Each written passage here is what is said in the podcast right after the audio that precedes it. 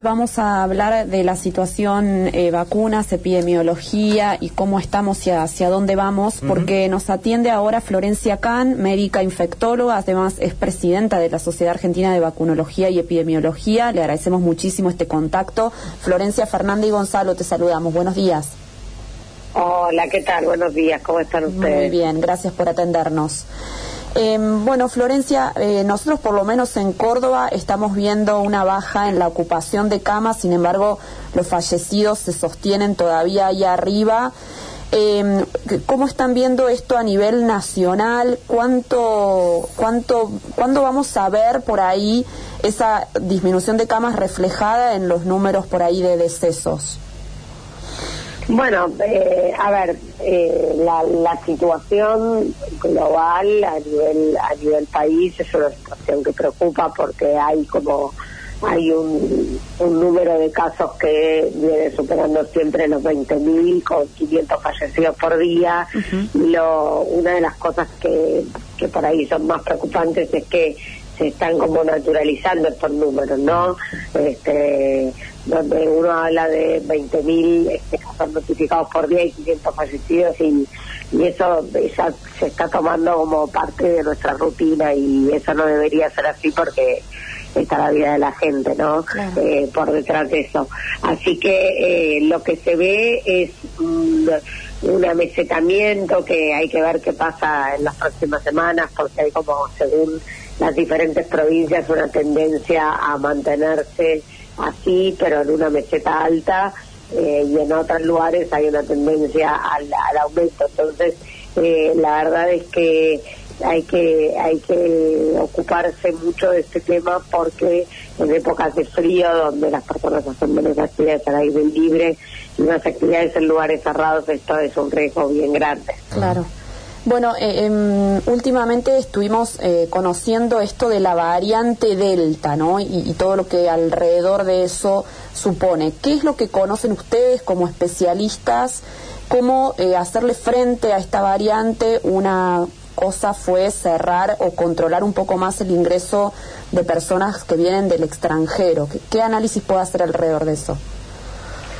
Bueno, la variante Delta es una variante que preocupa porque sabemos que eh, hace que el virus sea más transmisible de persona a persona y que por lo tanto este, el número de casos puede aumentar en forma muy importante eh, con lo cual lo que se está lo que se está intentando es eh, reducir o restringir lo más posible el ingreso de la variante Delta Argentina. Por ahora hubo algunos algunos este, casos eh, aislados que fueron, este, eh, digamos, notificados y, seguidos y eso quedó circunscrito allí, pero eh, el riesgo es que haya circulación comunitaria de la variante Delta y entonces es por eso que este, se llevaron a cabo restricciones en cuanto a la a, los vuelos y a los ingresos de, de las personas que viajan, porque además también lo que se observó es un, eh, un cumplimiento bastante irregular de eh, las cuarentenas que eh, son obligatorias cuando una persona vuelve de un viaje. Claro. Florencia, lo que se trata en estos casos, con, por ejemplo, la variante Delta, en su momento se intentó con Manaus, es tratar de retrasar porque inevitablemente va a llegar y, y, posiblemente sea la variante dominante en algún momento.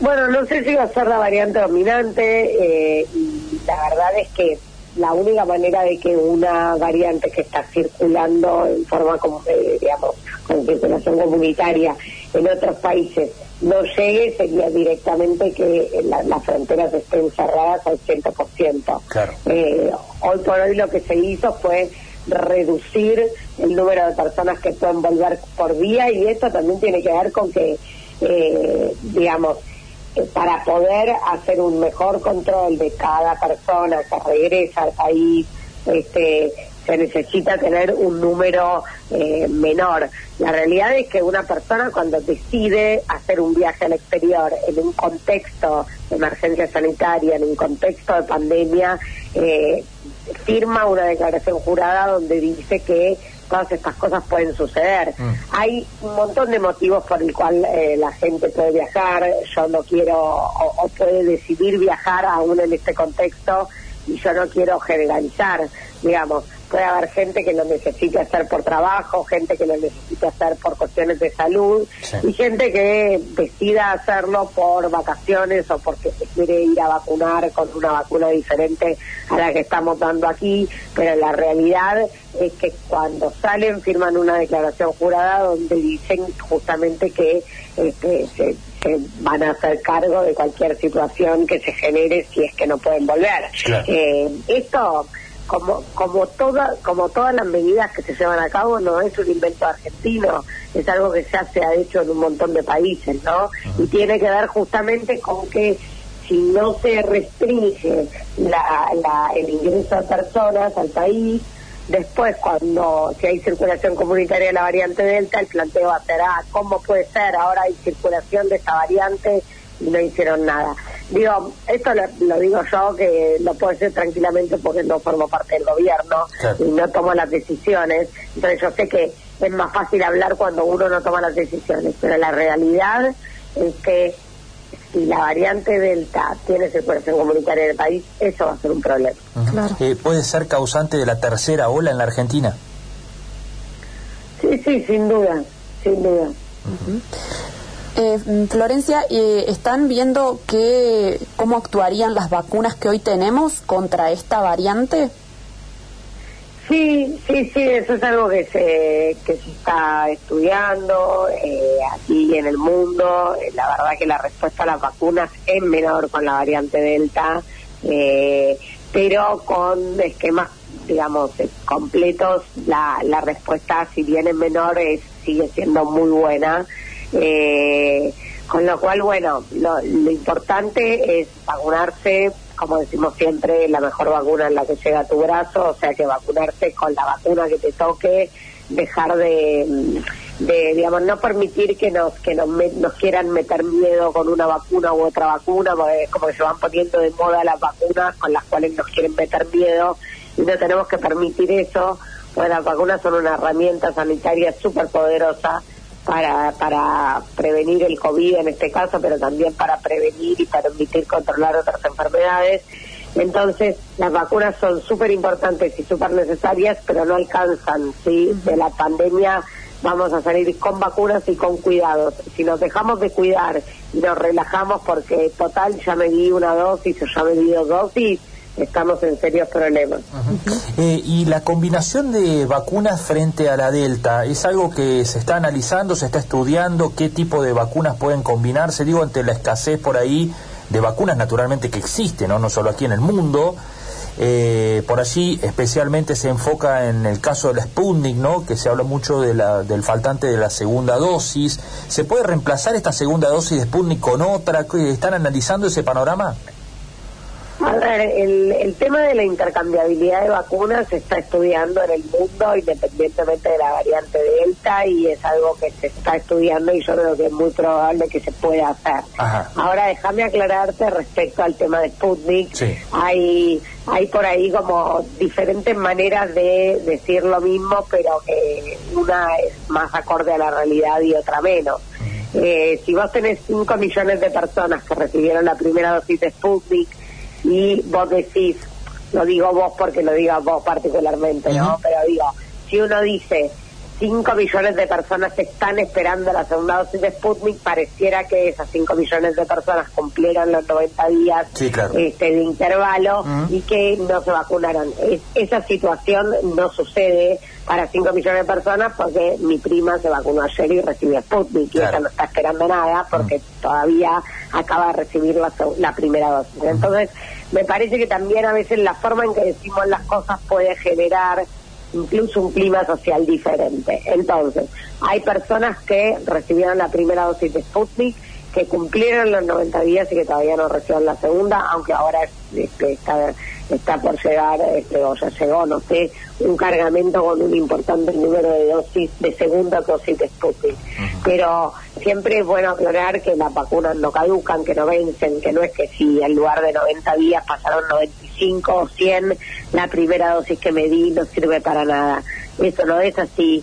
Las vacunas no funcionan de esa manera y hay por ahí una, una idea errónea que está bueno explicar para, para también llevar tranquilidad a la gente, que en definitiva eh, es algo muy importante de, nuestro trabajo, y es que no es que si una vacuna tiene 90% de eficacia voy a tener este 45% con la primera dosis y 45% con la segunda. Mm. No funcionan de esa manera las vacunas. Lo que sucede es que con la primera voy a tener el, más o menos el 80% de la eficacia total y este puede el 80 85 y puede que el otro 15 o 10% me lo otorgue la segunda dosis. Y la segunda dosis lo que me permite es sostener en el tiempo eh, esa inmunidad. Bien. Eh, la, la mayor inmunidad una vez aplicada está a partir de los 15 días 20 días de la de la dosis Sí, más o menos a, los 15, 20 días, o sea, más o menos a las tres semanas es el momento donde este, está más marcada la inmunidad. Florencia, Argentina tendría que, lograr un ritmo más elevado de vacunación. Bueno, a ver, si vos me preguntabas esto hace tres o cuatro semanas, te decía que sin duda sí, porque estaban llegando las vacunas, digamos, a cuenta gotas y era como muy cuesta arriba el el, plan de vacunación, me parece que la situación que tenemos desde más, o menos dos tres semanas a esta parte es otra. Estamos con un número importante de vacunas, una con, un continuo eh, arribo de nuevas dosis de vacunas, una una posibilidad a corto plazo de empezar a, a, fabricar, a envasar la vacuna Sputnik acá en Argentina por el laboratorio Richmond.